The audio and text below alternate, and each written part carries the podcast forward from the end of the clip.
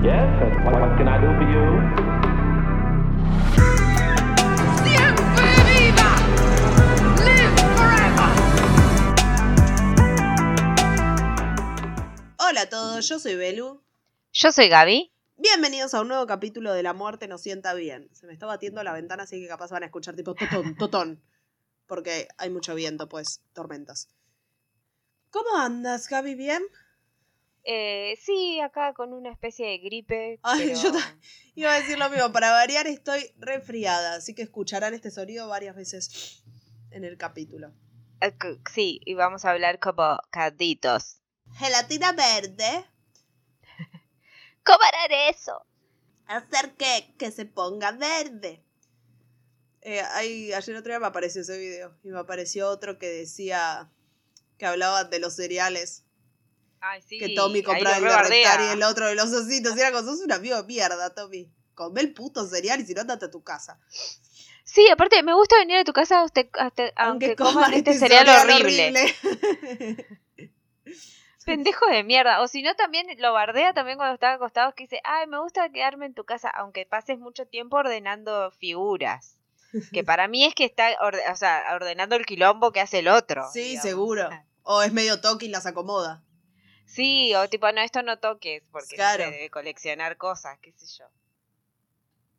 Los pegajositos. se Los pega- era el cereal de los pegajositos, el de Carlitos, sí. True, true, true, verdad.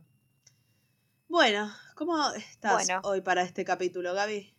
Eh, sí, he estado mejor, pero estaremos bien. Lo bueno es que Gaby es siempre muy optimista. Bueno, hoy les traigo. A la historia. Dale. Hoy les traigo una historia que les aviso de entradas es un misterio sin resolver, como el de los Dupont Telecom. Pero este no tiene capítulo en Netflix. O sea, solo quería decir Dupont Telecom. Eh, hoy sí que es un caso del año del re- mil repedo. Creo que nunca hicimos un caso tan antiguo como este. No tengo recuerdo al menos de haber hecho un Mm. caso del 1500 o, eh, para atrás. Eh, creo que no. Creo, no sé, no recuerdo. Porque hicimos algunos que sí eran bastante de. Eh, amigo, pero antes De del otra tipo, época, literalmente el 1500. No. Porque no es una forma de decir, literalmente pasa en 1587. Algunos capaz les suena este caso, es el, vamos a hablar de la colonia perdida de Roanoke, porque hubo una temporada de American Horror que estuvo basada en esto. Era esa temporada falopa que empezaba como un programa de televisión dentro de un programa de televisión, creo, y como que a la mitad de, la temporada cambiaba y lo mezclaban con la historia de la colonia, era medio rara. Al revés. Empezaba como con la colonia y vos te. Empezaba te- con la colonia, te- después cambiaba al presente. eh, o sea, creo que era que se mudaban a ese lugar y se les aparecía como fantasmas o cosas que tenían que ver con eso. Y después en la, como en la, a la mitad de la temporada daba vuelta y te, da- te daban cuenta que era como gente Como que eran programa, actores haciendo claro. de, de otros y después aparecían los verdaderos que habían estado en esa casa, no sé qué, era como todo como un documental, una Mm. cosa así. Que a mí me había gustado mucho esta, esa Estaba temporada. buena porque habían hecho como un cambio en comparación Sí. con lo que venía haciendo. Sí, sí, sí. Que si no me equivoco se llamaba American Horror Story Roanoke. Creo que era. Sí, sí, sí, sí. Pero bueno, capaz lo tienen presente por ahí. Pero vamos al capítulo, a lo que nos compete. Yeah. Viajamos en el tiempo y nos vamos a ubicar en el 1500, al finales del 1500 en realidad. Vamos a Europa y acá estamos en un momento en el que los... Bueno, nosotros no estamos en ningún momento, pero la gente esta estaba en un momento en el que los ingleses, holandeses y franceses querían conquistar tierras en Norteamérica y mandaban expediciones a esa zona del Nuevo Mundo. Como el Tratado de Tordesillas. ¿Qué te reís? Nuevo Mundo. Mundo. Como el Tratado de Tordesillas estaba en vigencia, la zona de Latinoamérica estaba en poder de Portugal y de España, y por ende no tenían muchas posibilidades de asentarse ahí. Cualquiera que nos fuera España o Portugal. En julio de 1587, aproximadamente 120 colonos que habían dejado Inglaterra desembarcaron en la isla Roanoke, en la costa de lo que ahora es Carolina del Norte, con John White, un explorador y artista, que iba a ser el gobernador de estas nuevas tierras y obviamente era el que comandaba toda esta misión, en la que había una orden de manejarse de forma pacífica, porque ya habían habido otras expediciones en esta zona, si no me equivoco creo que habían sido dos, que terminaron de la peor manera. Como siempre. con los nativos locales porque fueron como a Claro. matar. Y sí. Pero bueno, no sé qué esperaban, que ibas a llegar a robar tipo tierras de otro y los otros iban a estar como, dale, vení, te comparto mis tierras. Claro, no. Te doy todas mis tierras a cambio de un chocolate. Claro, sí, señor, tome. Buen hombre. Durante el primer mes, como era de esperarse, hubo un par de ataques de los locales, pero ningún ataque fue demasiado grande y ahí empezaron a instalar todo. Más o menos al mes, la gente le rogaba a John White, el gobernador, que volviera para Inglaterra a buscar más suministros, como por ejemplo comida, herramientas varias y también Sí. más gente, porque mientras más grande el grupo, más fuerte es. Por lo que el 25 de agosto de 1587, John White agarró el barco y comenzó su viaje de vuelta a su país, dejando atrás a 115 colonos. Quedaron 87 Ah, no, no hombres. eran muchos tampoco, o sea, era un No, número, eran- pero... 120 los que bajaron la primera vez. Claro, claro, claro. O sea, Eh, es y no.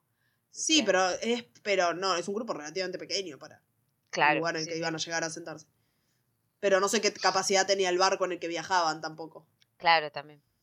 Porque llevar tipo más de 120 personas implicaba llevar también suministros para más de 120 personas. Un super barco. Un superbarco.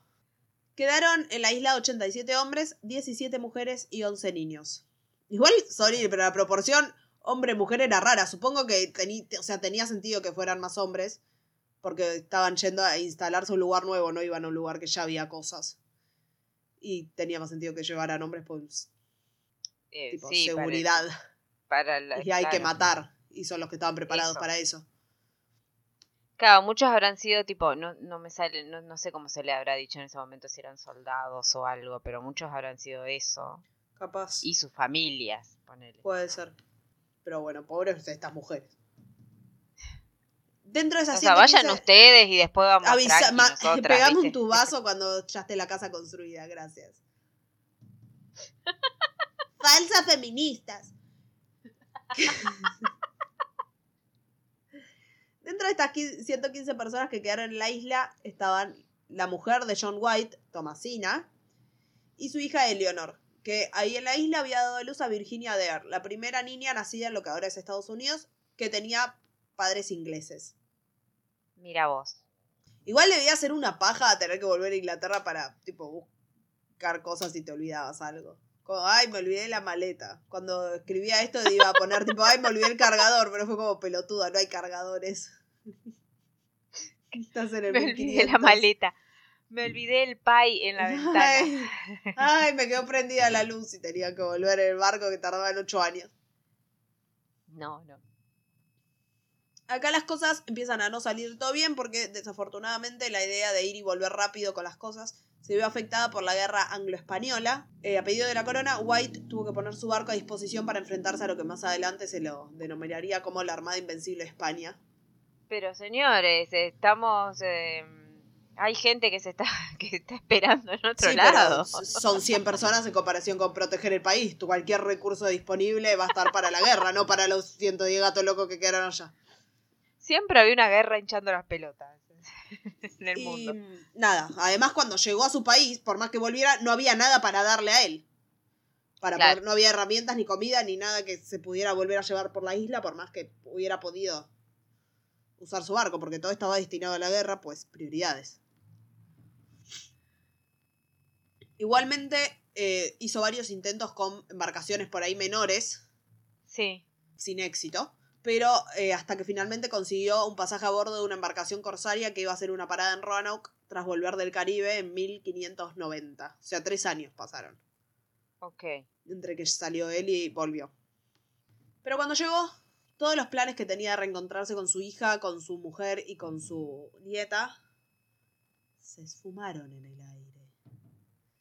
Imagínate, imagínate que alguien necesitaba una curita, pues había cortado. Bueno, para mí que no se iban a. Inglaterra a buscar una curita. Para mí que iban a cortar tipo, un pedazo de vestido y iban a hacer una venda con eso. O sea, no creo que armen una embarcación Estoy entera esperando volver a Inglaterra. curita. El hombre se quedaba sentado con el dedo sangrando. Ya va a llegar mi curita. con el dedo sangrando, la infección más chica tenía el tamaño de un caballo. Ay, me olvidé Corita. Ay, sí, ya voy. Es como nosotras yendo a Pharmacity. Sí, sí, sí. White desembarcó en Roanoke el 18 de agosto de 1590, el día en el que su nieta cumpliría tres años. Que de hecho cuando se fue recién había nacido. Pero cuando llegó al lugar, se encontró que el lugar estaba... Digan lugar una vez más. Eh, cuando llegó a la isla se encontró con que el lugar estaba totalmente vacío. Mm. No había rastros de las 115 personas que quedaron en la isla de Roanoke. Pero tampoco No. había señales de combates o de enfrentamientos.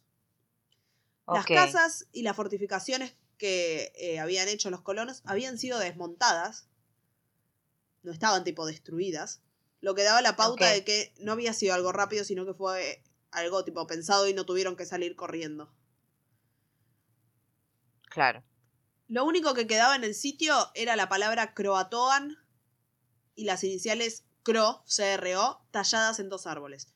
La palabra Croatoan me parece que no estaba tallada en un árbol, creo que estaba tallada como en una cerca. Ok. Antes de volver a Inglaterra, John White había hecho un trato con su gente. No iban a salir del fuerte que habían construido para nada, salvo que fuera un motivo de fuerza mayor. Y si alguien atacaba, ya sean los españoles o los nativos del lugar, y tenían que irse por algún motivo, iban a dejar una cruz de Malta, una yerba, escribí entre paréntesis, dejaban una yerba, tallada en un árbol. Ok. Pero no había tal cruz en ningún lado. Ok. White intentó navegar en dos ocasiones unos 85 kilómetros al sur, a la isla de Croatoan, para ver si eso indicaba que la gente se había ido ahí y estaban todos allá. Pero las dos veces que intentó viajar se cruzó con tormentas fuertísimas que le impidieron llegar a destino. Ok. Y como el barco en el que venía viajando era privado, no era que se le había dado la corona como la primera vez, no pudo intentar una tercera vez porque los del barco le dijeron, bueno, nos tenemos que ir. Sorry. Ok. Sorry, Gordy, le dijeron. Así que no le quedó otra más que volverse a Europa sin respuestas. Ahí se mudó a Irlanda, en donde falleció tres años después, en 1593, y se murió sin saber qué le pasó a su familia. Mm. De hecho, hasta el día de hoy nadie sabe con seguridad qué es lo que le pasó a la colonia perdida de Roanoke. Y bueno, acá termina el capítulo, gracias.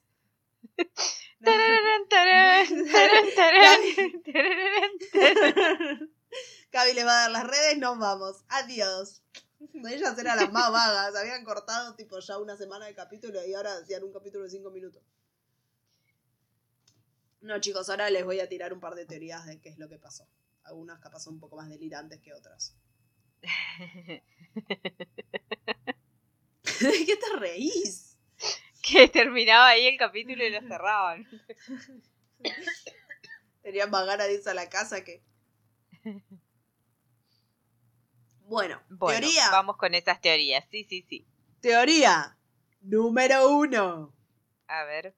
La primera teoría es que las tribus nativas de la zona los mataron. Recuerden que yo les había dicho que este no era el primer intento de, colo- de colonizar Roanoke. Ya habían ido Claro. un par de veces y los nativos los atacaban. Y sí. Eso, más sumado a la faltante de comida, hizo que tuvieran que volver. De hecho, recuerden también que yo dije la que tuvieran que volver las primeras expediciones, ¿eh? No estos. Sí, sí, sí, claro. Sí, sí. De hecho, recuerden que yo les dije que a, a estos últimos también fueron los atacaron en el primer en el primer mes, pero en menor medida. Claro. Sí, sí. El gobernador de la primera colonia de Roanoke, Ralph Lane, cuando estaba en su expedición había matado al líder de una de las tribus locales en un intento de frenar cualquier posible ataque por parte de ellos, a los Mm. colonos. Eh, o sea, no era como la persona más diplomática. Fue como, ¡ah, yo tengo el poder! Esto no ayudó en nada, porque hizo que Sir Francis Drake fuera para allá a rescatarlos y los tuviera que llevar de vuelta a Inglaterra porque los mataban a todos. Pero el grupo siguiente que fue desapareció. Así que. También. nada. Ah, claro, estos, qué boludas. Estos, claro, no desaparecieron dos grupos. Había de sacar gente que iba a desaparecer en esa isla, ¿viste? La isla del. El verdadero triángulo de las Bermudas. Sí, eso no me salía. ¿Qué era lo que decía? Vamos a tener que hacer ahora un capítulo del Triángulo de las Bermudas. Ya estamos en condiciones óptimas de hacerlo. Bueno. Aunque no encontraron una tumba masiva o una cantidad importante de cuerpos en ningún lado que pudiera avalar esta idea de que hubo una masacre. Aunque, o sea, lo voy a repetir varias veces durante el capítulo. Pero chicos, la ventana entre que sabían que ellos estaban vivos, tipo, la ventana de tiempo que hubo entre que ellos sabían que estaban vivos y no estaban, fue tres años. Como muchas cosas pueden pasar en tres años, no fueron tres eso meses. te iba a decir. Yo pensé semanas. que.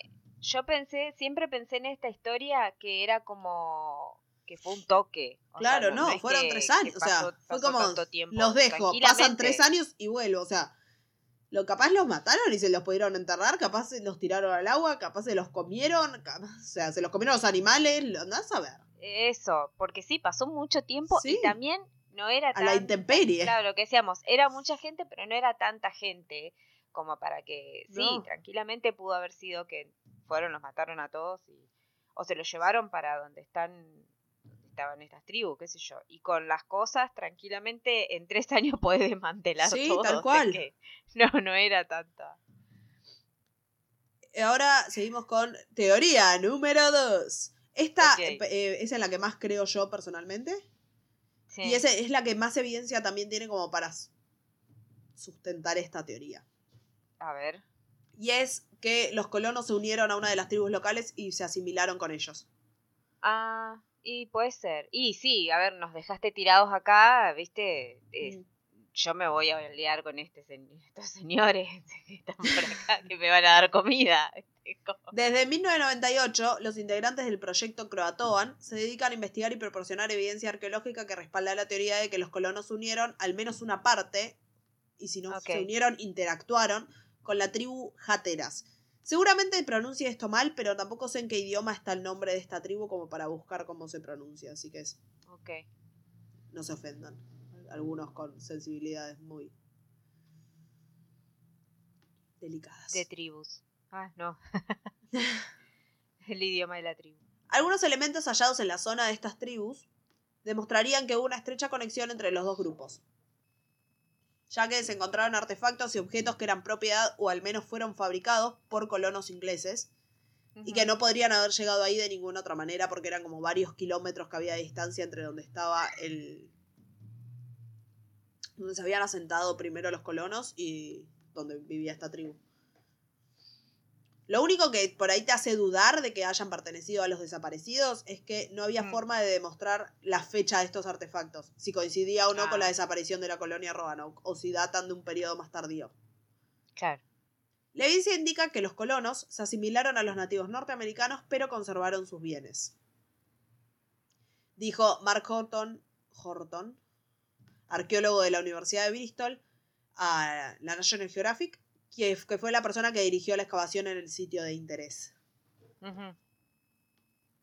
Lee Miller, autora del libro Roanoke Solving the Mystery of the Lost Colony del 2000, se inclina por una hipótesis similar.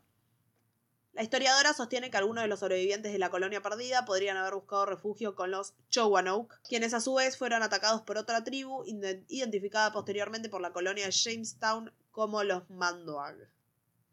Ok. Además de que a principios del siglo XVII hasta mediados del siglo XVIII, los colonos europeos informaron de encuentros con indios americanos que tenían ojos claros, Mm. y que estas personas aseguraban ser descendientes de colonos, aunque al menos una de estas historias, la de un sacerdote galés que se encontró con un guerrero capaz de hablar galés, era seguramente mentira. Pero hubo varios informes de colonias francesas que hablaban sobre nativos con piel clara, ojos azules y pelo rubio. Claro, tiene todo el sentido si ellos pasaron a vivir ahí con Claro. ellos. Ya. eh, eh, sí. También dicen que unos colonos se cruzaron con una tribu que ya hablaba inglés cuando llegaron y que Mm. conocían sobre el cristianismo.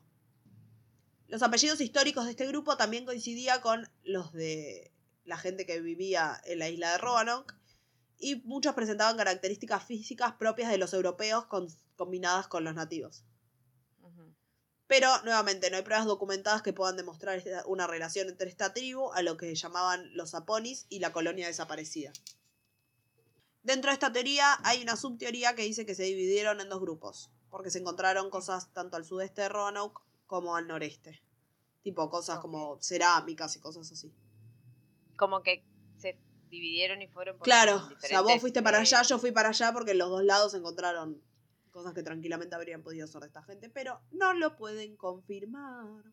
Igual para mí puede ser que es lo más, lo más Sí, que se hayan dividido también. que se hayan dividido, porque sí, qué sé yo, o sea, matarlos tendrían que haber sido tipo que se unan todos y Sí. no sé, porque no sé, claro, sí, qué sé yo, pero sí, me suena más a, a eso, que se Es hayan lo más posible que se hayan dividido y se en hayan otros grupos, asimilado con otras tribus. Y sí, es que sí, porque vos fíjate que si pasaba el tiempo no recibían más ayuda, ni comida, ni nada, y sí, sí, era lo más lógico, ir a buscar Sí. a dónde meterse y que... O sea, no se van a quedar sentados sándwich. esperando que les llegue toda la comida. Si pasan Claro. literalmente los años, sino Claro, porque pasaron tres años, eh, sí, puede haber pasado cualquier cosa, pero sí. Sí, sí, sí, sí, sí. Otra sí, de las sí, teorías-. No, esto, esto no. Teoría número 3. Otra de las teorías sostiene que los integrantes de la colonia perdida de Roanoke habrían intentado volver a Inglaterra por vía marina, porque al marcharse al viejo mundo en 1987, White les dejó a los colonos unas embarcaciones menores que tenían tipo, eran a vela y con los remos, para que hicieran exploraciones de la zona costera o se trasladaran de un lado al otro. O sea, para que les sirva como para ir a pescar. Pero como estas em- embarcaciones eran inapropiadas para travesías en alta mar, algunos historiadores sugirieron que podían haberse perdido y muerto por inanición en el agua o simplemente quedaron, no sé, en medio de una tormenta y se hicieron pelota. Claro. También, o sea, te indicaría por qué desaparecieron las 100 personas Sí. sin dejar rastro. Lo que no sé si tenían suficiente embarcación para pasar a las 100 personas y que los banque para volverse a todos. Eso. Y ahí podés sumar la teoría 2 y la 3, que es, algunos se quedaron y fueron a buscar ayuda en otro lado y otros se fueron en las embarcaciones. También puede murieron en el ser. Camino. Puede ser, capaz se fueron separando en Claro. grupos. Teoría número 4. Ok. Esta ya es muy la leyenda del tesoro perdido de Nicolas Cage, ¿la viste? Me vas a No, decir no. que no y ya me vas a romper el corazón. Es una de las mejores películas del mundo. A mí dame películas de gente buscando tesoros y yo voy a ser muy feliz. En mayo de 2011, Brent Lane de la First Colony Foundation se encontraba estudiando el mapa de Virginia Pars, que es un mapa de la zona confeccionado por John White, Sí. cuando se dio cuenta de la existencia de dos parches con los que se había modificado el mapa. Estos fragmentos, que es algo que se hace normalmente para restaurar este tipo de cosas. Estos fragmentos estaban hechos del papel, de papel con, tom- con- estos fragmentos estaban hechos con un papel más nuevo, obviamente. Y Lane consultó a investigadores del Museo Británico de Londres, que era el lugar donde el mapa había permanecido desde 1866, Sí. que podía hallarse bajo estos fragmentos, bajo estos parches nuevos, lo que dio origen a una nueva investigación en conjunto. El 3 de mayo de 2012, en la Biblioteca Wilson de la Universidad de Carolina del Norte en Chapel Hill, miembros de la fundación y un representante del museo anunciaron el descubrimiento de un gran símbolo con forma cuadrada con esquinas como si fuera una estrella. ponele. Y se supone que este símbolo representaba un fuerte Mm. Pero, ¿qué pasaba? Este símbolo era visible solo cuando el mapa estaba cerca de una fuente de calor. O tipo una luz. Era como un secreto dentro del mapa. Esto pasa en la película de Nicolas Cage. En la declaración de independencia, cuando le ponían limón, creo que era, aparecían las notas que habían dejado los masones. O sea, era como escrito con tinta invisible. Hay algo que vos, que no sé si es que vos lo escribís con limón y después lo pones como cerca de la vela y lo pasás por arriba. Sí, bueno, Se te marca, pero no me acuerdo Eso. si era limón o con qué era lo que se y no sé, la película de Nicolas Cage era limón. Porque todos estaban como, así después. porque le acercaba el limón a la declaración de la independencia. Y de hecho, en la parte donde estaba esta estrella, tenía como marcas como si hubiera recibido fuentes de calor. Como que tenía como una pequeña descoloración el papel en esa época, en esa zona. Algunos estudiosos especulan sobre si los colonos se trasladaron a ese lugar, que estaba marcado con la estrella, en lo que hoy se conoce como Salmon Creek, en la comunidad de Merry Hill, en el condado de Bertie. Pero en esa zona no había nada o, al- o algún resto de algo o alguna prueba que apoyara la idea de que las personas se fueron para allí. Igual, o sea, esto ya es investigado para el 2000 y pico. Sucedió Claro. en el 1500. O sea, no tenían nada, ni algún otro mapa, ni nada que indicara que en esa zona había algo. Además, mi duda existencial personal era si este mapa lo hizo John White y él sabía de la existencia de un fuerte. O sea, ¿por qué él mismo no habría ido a buscar a esta gente en su, en su momento? Claro. Igualmente yo esta parte la escribí antes de leer una parte que él decía que esto era porque John White estaba escondiendo en realidad la locación real de la colonia porque creía que en la corte inglesa había espías españoles Ah, y quería mantener a su gente oculta y segura, entonces siempre los intentó mandar a todos a como investigar al lado opuesto a donde estaba la estrella en el mapa, porque la estrella en el mapa estaba como muy dentro de como del continente. O sea, ellos estaban en una isla, la isla de Croatoan estaba como para un lado y el mapa estaba indicaba la estrella bien adentro del continente. ok. Los estudiosos consideraron que los estudiosos consideraron que White pretendía ocultar la existencia del fuerte ante los españoles, quienes venían, veían a Roanoke como un buen enclave para liderar las rutas comerciales de América del Norte, así como también una vía de acceso próxima al continente. Ok. De hecho, Felipe II envió una misión para eliminar a para eliminar esta colonia, pero nunca los encontraron. Claro. Como les dije, nunca se encontraron rastros del fuerte en sí, pero sí se encontraron decenas de piezas de cerámica inglesas que habrían pertenecido a los sobrevivientes de la colonia perdida. De nuevo, no lo pueden confirmar al 100%. Confirmar. Pero creían que al menos capaz una familia se había ido para ese lado y vivían como de una pequeña huerta mientras esperaban que los rescataran. Claro. Con la teoría del 5 empezamos ya con las teorías más falopas y la parte supernatural que más nos gusta. de la historia, que es la que más nos gusta a todos, tal cual. Primero, la desaparición de los colonos fue producto de una abducción alienígena en masa. Sí, sí, sí, sí. Para mí que sí. Nada de asimilarse con tribus. Es lo que, es lo que esperábamos. Hay personas que creen que los extraterrestres explicarían por qué jamás encontraron restos algunos de estas personas. Y porque además dicen, si la palabra croatoan era una pista de a dónde iban, ¿por qué no dejaron nada más, tipo un mapa escondido, un símbolo, un algo que indicara Claro. dónde? Tipo, capaz porque se iban contra su voluntad. Y si esa estrella en el mapa no significaba que había un fuerte, sino que significaba que ahí había aterrizado una nave. Son preguntas que van a quedar sin respuesta igual, chicos, porque nada, no hay una sola pista que apoye la teoría alienígena, como se podrán imaginar. Igual mi pregunta es cómo es una abducción en masa, tipo, se ponen en fila y van subiendo a uno, porque en mi cabeza las abducciones al tipo alienígenas son platillo volador, sale el rayo de luz y los suben flotando. O sea, se ponen de uno y es como, ahora vos, No Pepito, sé. ahora subís Eh, vos y oh, sube. O, sí, o desintegraron a un par y subieron al otro. ¿Viste?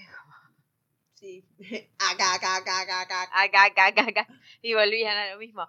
Eh, no sé, claro, porque uno siempre vio como la abducción es como, claro, que, que sale una luz y te lleva la luz, pero puede ser que... Ay, no me acuerdo en dónde era que había como algo así. Bueno, capaz habrá sido en, ex- en expe- expedientes secretos X. Que, que aparezca como una luz gigante y de golpe todos hacen ¡wup! y aparecen en una nave o en varias naves o Tal vez. estilo, una nave madre. Porque si los ponen en fila, ninguno puede salir corriendo. Capaz algunos se lo llevaron la- las- los extraterrestres, a otros se fueron al fuerte a hacer un la poco un huerta, poco. otros se fueron con la tribu y otros intentaron irse por el mar. Se les habían escapado todos los extraterrestres. Era como elige tu propia Claro. tu propio destino. El- Elige tu propia desgracia. Y sorpresivamente esta, colon esta colonia, esta teoría de los extraterrestres no es la peor de todas. Hay algo todavía más descabellado. Y nos da pie a la colonia, a la colonia, ¿cómo estás Belén hoy, eh? Y nos da pie a la teoría número 6. Y como dice, La colonia perdida de Roanoke desapareció por culpa de una plaga zombie. ya existían los zombies en esa época. Ya existían los zombies en el 1500. André Freeman, un investigador de la Sociedad para la Investigación Zombie, es un lugar real, lo pueden muero. googlear, Me muero. cree que los zombies podrían explicar esta desaparición abrupta. Igual volvemos a lo mismo, en muchos lados se habla de desaparición abrupta, pero chicos, entre que el hombre se fue y el hombre Pasaron volvió, tres pasaron años. tres años. O sea, tres años de personas a las que dejó con pocos recursos para sobrevivir tres años, como muchos que tenían recursos para un par de meses. O sea, se pudieron Claro. morir de hambre, se pudieron morir de frío, de alguna enfermedad, algún animal, eh, de algún animal que los atacó una tribu, del clima. O sea, los cuerpos desaparecieron. Tres años. O sea, no es que se- si se morían, alguien iba y los enterraba perfectamente conservados para que, ah, sí, acá están los cuerpos. Sí, aparte se enfermó uno. Algunos se enfermaron fueron, mil otros se quedaron. Volvemos al mismo. Otros se los llevaron los aliens, otros se fueron al mar. Algunos quedaron ahí y se murieron. Claro, pues uno estornudó, ya está, cagaron todo. Claro, paciente cero. Comieron, no sé, una fruta venenosa que no tenía la más puta idea que existía. Porque estaban cagados de hambre. O sea, no fue nada abrupto, no sabemos si fue abrupto o no fue abrupto.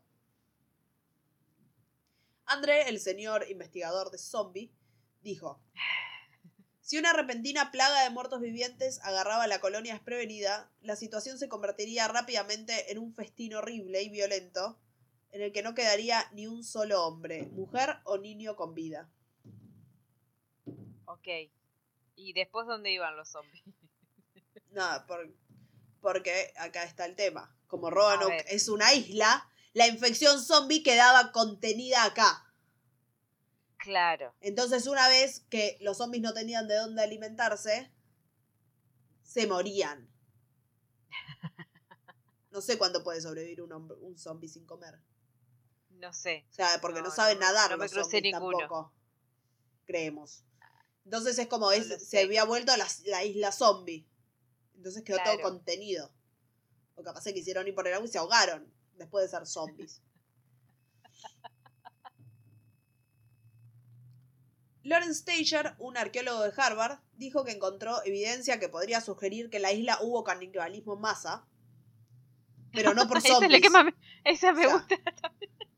O sea, cosa que tendría sentido no por los zombies en sí, sino por lo que hablamos recién. hambre. 115 personas solas en una isla con pocos recursos a su disposición y el señor este apoya mi pensamiento, que es que los colonos se fueron para el lado del canibalismo por un tema de sobrevivencia y no por muertos vivientes.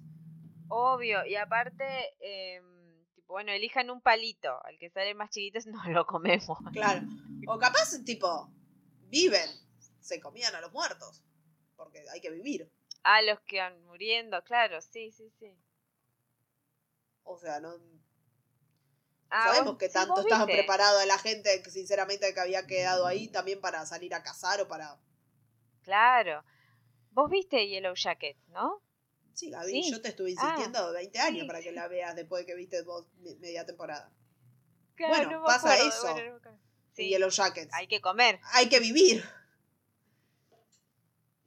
Y, si- y si estás en una situación así, sí, te tenés que comer un- uno de los muertos y bueno, te vas a tener que comer a los muertos. No maten gente para comérsela, tipo asesinos seriales, que ahora no se me viene uno solo a la cabeza, Jeffrey Dahmer. Sí, Jeffrey Dahmer.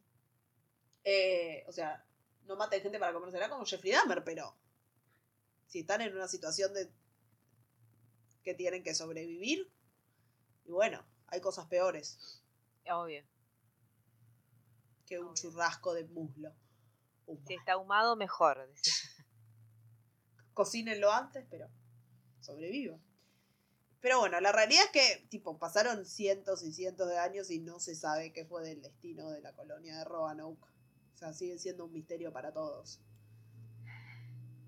Estuvo presente en la cultura popular, como les dije, eh, se hicieron eh, series Mm. como American Horror, se escribieron libros, en- aparecen también en cómics.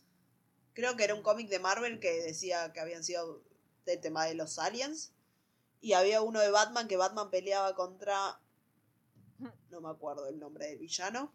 Spawn o algo así, puede ser. Bueno, si saben de cómics de Batman, capaz saben. Que era como que el, el villano este los había desaparecido a todos los colonos. Ok. Pero bueno, no sé. ¿Vos con qué te quedás, Gaby? Yo me quedo con los Eh, zombies. hay, hay como muchas, hay como muchas teorías y son muy buenas todas. Para mí puede Eh, ser un gusta- poquito de cada una, sinceramente. Sí. Bueno, no la de los aliens y los zombies, pero No, de las obvio. otras, Pero el canibalismo, eh, voy por ahí capaz, ¿eh? Para mí pudo haber canibalismo, para mí se pudieron Y que se fueron separ- para- con separar otras- y algunos se asimilaron a una tribu, otros se comieron entre ellos, otros se intentaron ir a la huerta, a hacer una huertita. O sea, puede ser un poquito de todo. Creo que la realidad va a estar metida como en un poquito de cada cosa. Sí, porque aparte tres años, o sea, Bueno, tres mucho, tres años, es años. mucho tiempo, no parece, pero es mucho tiempo, tres años. Tal vez en otra época tres años no era nada, porque viajaban, porque imagínate que si viajaban en barco y tardaban como 40.000 Claro. años en llegar de un lado al otro, era como que capaz un año era lo que es ahora un mes. O sea, capaz era el tiempo estándar. Pero, Claro. Entonces digo, ay no, pero no pasó tanto tiempo, No. solo pero o sea, no años". sé, no sé cuánto tampoco se tardaba en promedio en ese momento. No creo que fueran tres años porque decían que el problema era este, que llegaron y se vio atrasado todo el viaje por la guerra. Entonces, o sea, tres Claro, años. no, hubieran no. tardado. Pero te digo como que Pero un par de meses seguro. viajar capaz era un par de meses. Claro, no, no, no creo que sea. Ay, a ver, vamos a googlear. semanitas. Semanitas, solo unos pequeños días. Google, ¿cuántos años, es, cuánto tiempo se tardaba en viajar entre Inglaterra a Estados Unidos en barco en el 1500?